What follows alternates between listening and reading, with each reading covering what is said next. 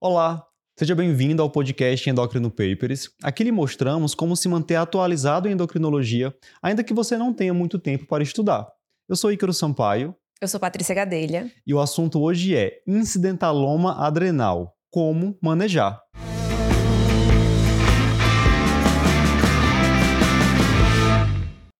Patrícia, eu vou contar uma história que se repete inúmeras vezes. Paciente vai fazer uma tomografia de abdômen para avaliar nefrolitíase, por exemplo, e vem lá a descrição no laudo, volta para a consulta com achado de uma massa adrenal, né? Sim. E aí o colega de qualquer especialidade se depara ali com aquele achado novo, fica um pouco inseguro de como conduzir. Às vezes até o próprio endócrino fica inseguro de como conduzir esse paciente. Esse é o chamado incidentaloma adrenal. É isso. Conceitualmente é uma massa com pelo menos um centímetro no Isso. maior diâmetro, descoberta ao acaso, num exame É. feito por qualquer outro motivo, né? Num paciente que não tinha nenhuma, nenhuma situação clínica que você fosse identificar. É importante salientar isso, porque às vezes o paciente, por acaso, poderia ter uma hipertensão já é, de difícil controle. Nesse caso, não, não seria um incidentaloma. O paciente só não foi bem investigado, né? Sim. Mas incidentaloma é justamente isso. É importante esse ponto de corte de um centímetro, que a gente costuma, pode acontecer de ver lesões muito pequenas, menores do que um centímetro, e elas não são, é, às vezes, é, é, até artefato da parte da tomografia, então não devem ser tão valorizadas assim. Então tem esse ponto de corte acima de um centímetro, e se é, isso aparecer, muitas vezes vai vir para o nosso consultório, para a gente poder ver se é um incidentaloma que vale a pena investigar, como a gente vai comentar mais para frente. E é importante falar que não. Assim, se, se foi para investigação, já está num, num passo inicial, antes de já mandar para cirurgia Sim, qualquer incidentaloma, que às vezes o paciente já vem até operado, né? Aí vamos trazer hoje um passo a passo para ajudar o pessoal na condução dessas lesões. Primeiro ponto que a gente vai discutir é quais são as principais etiologias dessas massas adrenais descobertas incidentalmente. Sim. Então, a principal etiologia, assim, disparada, são adenomas não funcionantes. Então, lesões benignas da adrenal. E que são não funcionantes porque não secretam ali quantidades nenhuma ou não suficiente para determinar nenhuma síndrome clínica. Então, esses adenomas não funcionantes, portanto, a maioria das vezes benignos, são na maioria das casuísticas, são mais de 80% das lesões dos incidentalomos adrenais. Aí, beleza, se fosse só isso, estava tudo bem. Então, a gente acaba fazendo toda a investigação de imagem, investigação hormonal, para identificar o resto, os 10% que não são adenomas não funcionantes. Que aí podem ser feocromostomas, podem ser adenomas funcionantes, como aquele que, de- que determina é, a produção autônoma de cortisol. Pode ser, ainda mais raro, hiperaldosteronismo primário, então nódulo produtor de aldosterona. Ou pode ser nada da adrenal. Pode ser uma metástase para adrenal, que é mais raro. Pode ser lesão infecciosa que infiltrou, infiltrou adrenal, como tuberculose, em pacientes imunossuprimidos, é, paracoccidioidomicose, que aqui no sudeste do Brasil também é uma coisa até mais frequente do que, do que, do que tuberculose. Então, assim, quando eu tenho principalmente essas massas bilaterais, que não é o mais comum, a gente precisa suspeitar ainda mais de ser lesões infiltrativas ou metástases. Beleza. Até uma hiperplasia adrenal, às vezes, é mais raro. É mais pode raro, aparecer mas ali pode no laudo acontecer. como um nódulo, né? Uma Isso, lesão pode nodular. sim, pode sim. Perfeito. Então, já nasce aí uma preocupação inicial que é saber se essa lesão é benigna ou é uma Sim. lesão maligna, Sim. né? E a gente sabe que a imagem vai nos ajudar bastante. Isso. Quando a gente fala de imagem adrenal, a gente está falando basicamente da tomografia de abdômen e da Exatamente. ressonância. Então, o que é que eu tenho que avaliar nas imagens, na ressonância e na tomografia de um paciente que tem uma lesão adrenal? É importante, então, falar isso. Assim, a ultrassom de abdômen, às vezes ela pode até identificar um nódulo adrenal. Isso se for uma ultrassom bem feita, principalmente em criança, mas não é um exame que vai te dar todas as informações que você precisa para ficar mais tranquilo em relação à aparência do nódulo. Então, a gente tem que pedir uma tomografia com um protocolo para adrenal. Boa. Porque é uma tomografia que vai precisar de contraste, é, vai precisar de cortes dedicados para adrenal. Então, muitas vezes é um paciente que fez um atomo sem contraste para nefrolitíase. E aí a gente vai precisar complementar essa investigação com o uso do contraste para poder avaliar todas as coisas que a gente vai comentar logo na sequência. Certo. Outra coisa importante falar é que, na maioria das vezes, não existe uma superioridade da ressonância em relação à tomografia para avaliação dos estentalomas adrenais, na maioria das vezes. E a tomografia é muito mais disponível e mais barata em todos os, em todos os lugares, né? Assim, até no interior do Brasil. Então, enfim, dá para você fazer uma boa condução do estentaloma adrenal com a tomografia, na grande maioria dos casos. Certo. E aí, falando então da tomografia em si, quando você obtém essa tomografia com contraste para determinar assim, a aparência do nódulo adrenal, também é importante falar que não tem nenhum achado que ele vai te dar 100% de confiança de que aquilo é benigno ou maligno. E a gente vai então vai somando, vai fazendo um quebra-cabeça com os achados para falar, ah, esse paciente tem tal e tal e tal e tal achado de benignidade. Portanto, deve ser benigno. Então a gente vai somando alguns critérios para aumentar a chance de predizer que aquele nódulo é benigno. Então a primeira coisa, se ele chegou com a tomografia feita por outro motivo, seria pedir um exame específico pra adrenal. da adrenal. Porque às vezes ele já pode ter até feito uma tomografia com contraste por alguma diverticulite, alguma coisa assim que já pode ter determinado o que a gente precisa na adrenal. Perfeito. Mas a maioria das vezes não vai ter ainda. Certo. E aí, uma vez que eu é, recebo esse exame de imagem. Então, perceba que eu estou falando tudo até agora de imagem, né? O paciente chega com um exame de imagem sem nenhum sintoma é, e vem porque foi achado ali um achado incidental na adrenal. Então, primeiro ponto que eu vou ter que olhar é o tamanho desse nódulo na adrenal. Então, a gente costuma é, ter um ponto de corte de 4 centímetros para diferenciar entre lesões benignas ou malignas. Só esse ponto de corte, ele é 100% específico, sensível? Não. Por isso que a gente junta com outros critérios. Então, lesões abaixo de 4 centímetros tendem a ser benignas e acima de 4 centímetros aumenta a chance de serem malignas. Não quer dizer que vão ser também. E aí a gente vai somando outros critérios. O próximo é a densidade da lesão, que é medida na tomografia por unidades Hounsfield. Então, quem mede é a, o, o radiogra é, é, radiologista. O radiologista lá no, exame já vem no laudo. Às vezes, se você tiver a disponibilidade de mexer no workstation, você vai, você vai poder colocar lá o cursor e medir, mas isso já vem no laudo. E essa densidade, ela diz respeito a quão denso é aquela lesão em comparação com o resto das estruturas abdominais, com osso, com gordura. Então, quanto maior a unidade House, quer dizer que é uma lesão mais densa. E quanto menor, menos densa. Lesões abaixo de 10 unidades Hounsfield é, na, no corte sem contraste são sugestivas de lesões benignas. Porque provavelmente são lesões pouco densas com muito conteúdo de gordura. E assim são os adenomas. Adenomas são lesões que têm muita gordura no seu interior.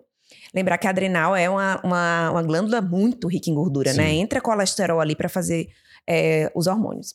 Então, lesões abaixo de 10 unidades Hounsfield são provavelmente benignas. Esse seria o resultado tranquilizador. Tranquilizador, certo. junto com o tamanho, né? Você vai somando. Okay. Tamanho menor do que 4 centímetros, mais uma lesão com menos de 10 unidades Hounsfield, vou somando aí bons critérios para aquela lesão. Certo. Densidade não veio tão legal, viu lá uma densidade maior que 20, por exemplo. Tem algum outro critério que pode me ajudar nessa diferenciação? Tem. O terceiro critério que a gente vê é a questão do washout do contraste. Então, pensa que essa, que essa lesão vai receber o contraste e depois vai ser aquele contraste vai ser liberado. Então, essa porcentagem, essa rapidez, né, o quanto que sai do contraste que entrou, vai me dizer se é uma lesão muito vascularizada ou não. Então, se eu tenho um washout mais do que 60%, quer dizer, entre aspas, que o, o, contraste entrou e a maior parte dele saiu. Clareou rápido, Clareou né? rápido. Então, isso é um achado de benignidade.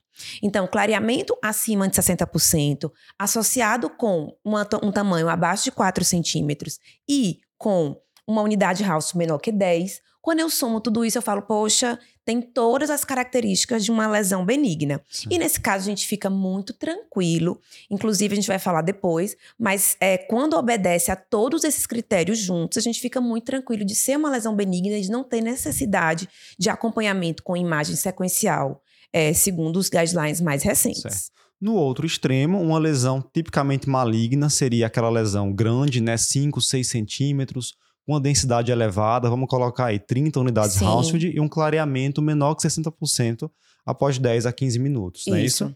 E a gente tem ainda aquele meio termo, né, Patrícia, que é o adenoma pobre em lipídios, Sim. que ele vai ter um washout maior que 60%, vai lavar rápido o contraste, mas a densidade dele não é Não menor que, ser 10, menor que 10. Fica ali entre 10 e 20, em torno Isso. de 20. E aí, nesse, é esse que você, por exemplo, às vezes, que no, no consenso europeu mais recente, ele fala que você não tem todos os achados de benignidade, tem um achado ali incerto. Então, nesse, vale a pena o exame é, posteriormente, com seis meses a um ano, para você confirmar que não houve crescimento da lesão, que aí você fica realmente seguro de que era um adenoma, só que era um adenoma pobre em lipídios, portanto, com unidade de House um pouquinho maior. Certo. Então, nesse quadro, quando você tem é, qualquer desses três aí que você não fica muito satisfeito de ser com, com todas as características de benignidade, você aí sim fica é, estaria autorizado a ficar fazendo esses exames de imagem sequenciais.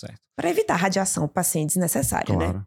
E se o nosso paciente não puder fazer uma tomografia, ou já chegou com o resultado da ressonância, tem alguma alteração de função renal, indicar uma ressonância, como é que a ressonância poderia ajudar a gente nessa diferenciação? A ressonância a gente vai utilizar em relação ao tamanho a mesma coisa, né? Lesões- menores que 4 centímetros. A gente não vai ter esse parâmetro da unidade de porque isso é uma medida tomográfica. A gente também não vai ter o parâmetro, muitas vezes, do washout do contraste. Mas pode acontecer de você usar a perda do sinal numa sequência lá de chemical shift. Essa é uma sequência padrão lá é, na ressonância de abdômen muitas vezes, em que você tem uma acentuação da gordura. Então, se é uma lesão que perde o sinal nessa sequência, você sabe que é uma lesão rica em gordura. Portanto, você também fica satisfeito e fica mais tranquilo de se tratar de uma lesão benigna na ressonância. Essa queda do sinal na sequência de chemical shift. Perfeito. Fora isso, a resto pode trazer aquela famosa hipersinal na, se- na sequência E- T2, é. né? Que é típica de feocromocitoma, que pode estar presente também em pacientes com carcinoma Pode. de adrenal. Muito bem. Mas essa diferenciação benigno-maligno não é a nossa única preocupação na avaliação de uma massa adrenal.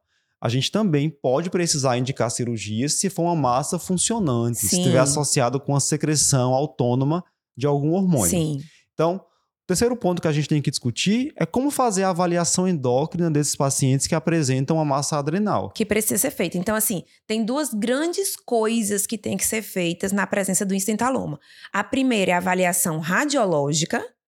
E aí pode ser que seja tudo bem, tudo benigno, maravilhoso, mas você precisa fazer a avaliação hormonal. Porque esse paciente, como você falou, pode ter alguma secreção e dependendo do que ele tenha, ele vai ter indicação cirúrgica. Então, a indicação cirúrgica, que a gente vai falar mais pra frente, depende dessas, dessas duas coisas. Do que você vê na radiologia e do que você vê na avaliação hormonal. Então, a avaliação hormonal, é, o que, que é obrigatório você fazer para todo paciente com estentaloma? Você precisa excluir feocromostoma para todo mundo. Então, é uma causa rara de estentaloma? É.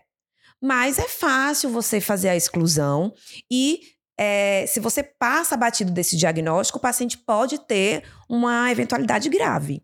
Então, é indicado fazer o rastreio de de feocromostoma em todos os casos de estentaloma adrenal. Perfeito. Então, fel para todo mundo. Fel para todo mundo e a gente geralmente costuma fazer isso se tiver disponível, com metanefrina plasmática, que é o exame mais indicado para rastreio, mas em todo lugar é disponível, a gente pode fazer com as urinárias também, que Uhum. acaba perdendo um pouquinho só de sensibilidade, mas tudo bem. Hiperaldo. Quando é que a gente vai avaliar? É, hiperaldo, quando a gente falou lá das causas de, de incentaloma, é uma causa ainda mais rara do que feocromostoma. Então, a gente acaba investigando quando tem um paciente com hipertensão, e não precisa ser uma hipertensão do outro mundo, não, é, ou hipocalemia, de Boa. qualquer razão. Então, qualquer, o paciente é hipertenso, ele vai ter que investigar hiperaldo. E lembrando que a gente investiga fel para todo mundo, porque nem todo paciente com feocromostoma vai apresentar hipertensão, aquela tríade do feocromostoma. Então, às vezes é um paciente que só tem uma hipertensão ali mantida, controlada, e a gente precisa investigar em todo mundo. A gente falou de fel. Teve um trabalho publicado no JCAM que mostrou que pacientes com a densidade, naquela fase sem contraste da tomografia menor que 10, não tinham, Não tinham nenhum- caso nenhum foi caso de fel. né? Isso. E aí há uma discussão hoje de se realmente seria necessário fazer a investigação de fel nesses pacientes com densidade muito baixa.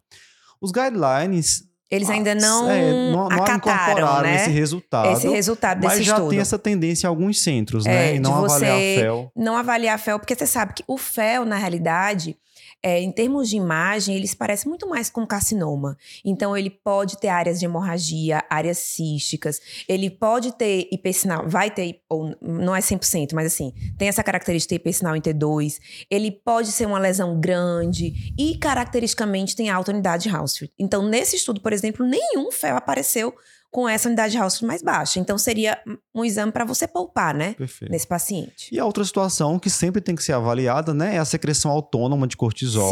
Para isso, fazer aquele teste com a Dexa Pós um overnight. miligrama de O Dexa. paciente toma 1 miligrama de dexametasona às 23 horas do dia anterior.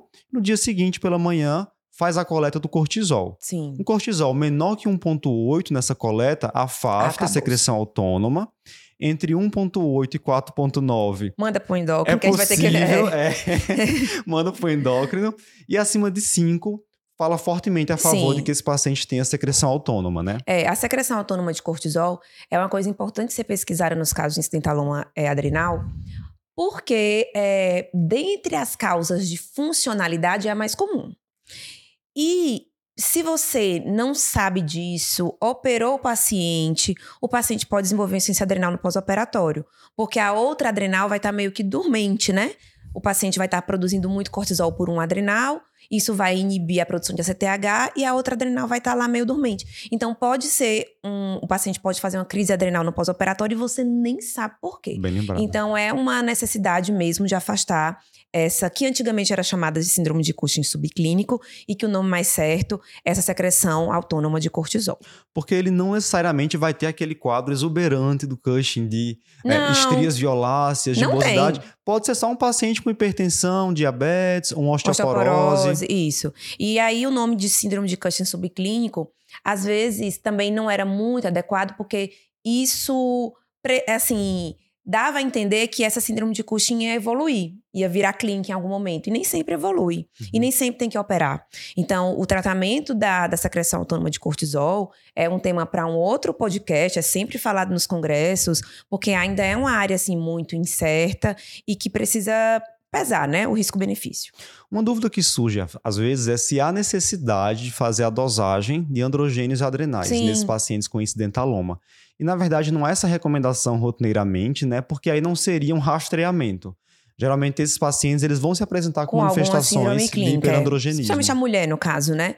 Então não tem que dosar andrógeno assim para todo o incidentaloma, porque certamente se for um tumor produtor de andrógeno, a mulher já vai apresentar algum quadro lá de virilização. E além do que é o raridade da raridade da raridade. Você tem um adenoma unicamente produtor de andrógenos na idade adulta. Então a gente não, não precisa fazer esse rastreio. Perfeito. Então, avaliação para hiperaldoce, hipertensão e ou hipocalemia, Cushing para todo mundo, E FEL para todo, todo mundo, mundo. com essa observaçãozinha que a gente fez, Sim. se menor que 10 unidades Hounsfield.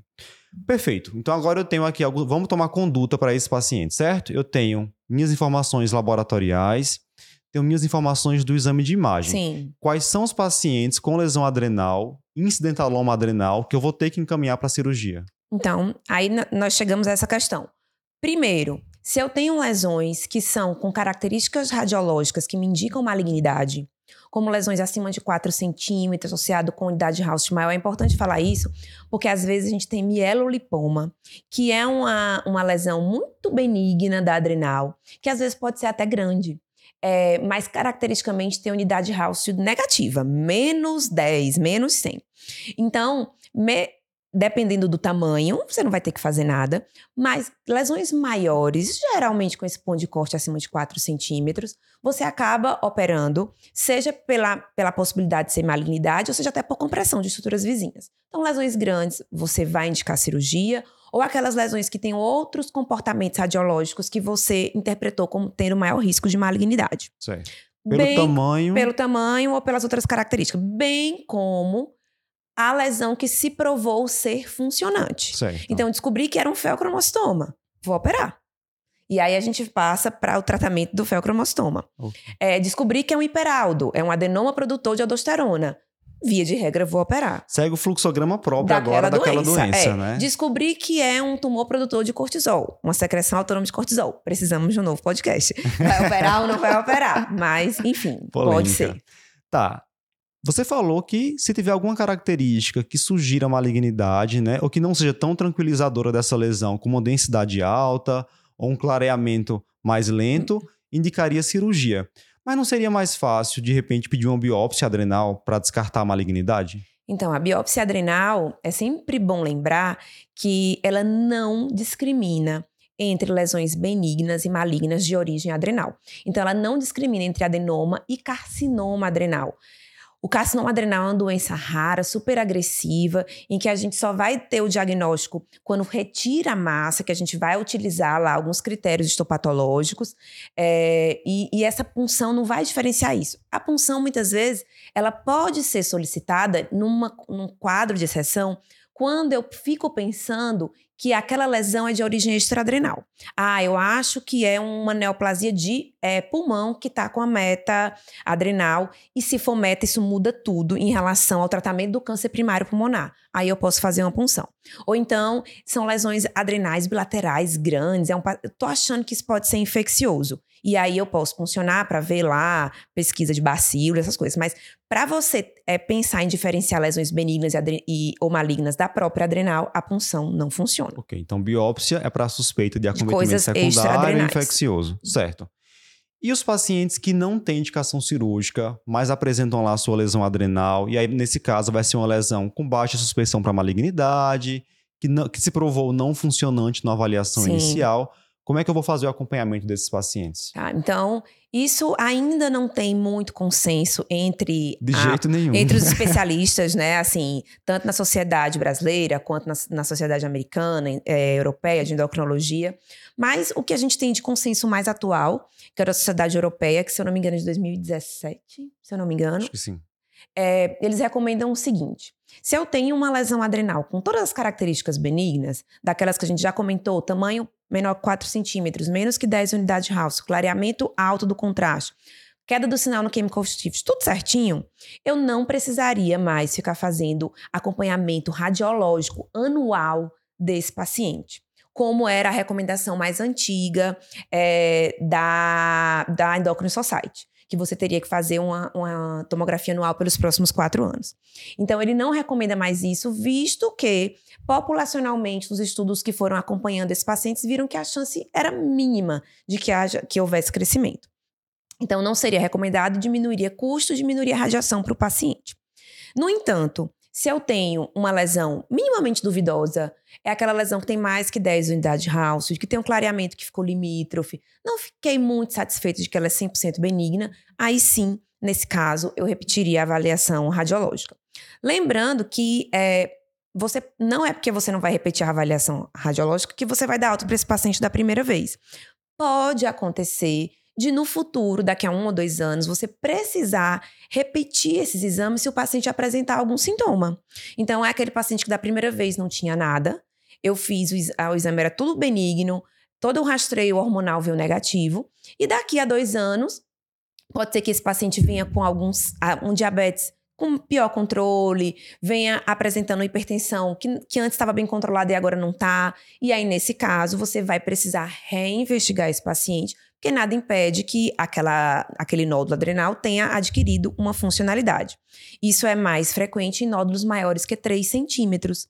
Então, nódulos um pouquinho maior, é, é, na, no, no estudo populacional, a gente vê que eles têm um pouquinho de mais chance de evoluir para a funcionalidade. Então, é importante ficar de olho nesses pacientes. Boa, então a mensagem seria tentar fazer uma avaliação mais criteriosa possível lá no início, né, ao diagnóstico da imagem e hormonal, porque se você fechar que não tem nenhuma característica preocupante, não é secretor, esse paciente talvez nem precise de acompanhamento. Não é isso? Não precisa de acompanhamento de imagem, né? Ou ficar repetindo obrigatoriamente é, toda aquela avaliação de funcionalidade anual. Isso também não está indicado. Você fez esse ano, no ano que vem o paciente está a mesma coisa, não tem novos sintomas, não tem por que você repetir avaliação de feio, avaliação de é, hiperaldo. Não tem, o paciente não mudou uhum. o quadro clínico. Agora, se ele muda, aí sim você pode, também não está errado, se ele apresenta algum sinal clínico ou se ele apresenta alguma comorbidade que ficou pior controlada, não está errado você repetir essa reavaliação hormonal. É, lembrando que isso é uma recomendação de guideline, né? Você vai individualizar de acordo com o paciente, Claro, né? é. Acaba que às vezes você tem isso, né? Um paciente que tem uma, uma tomografia,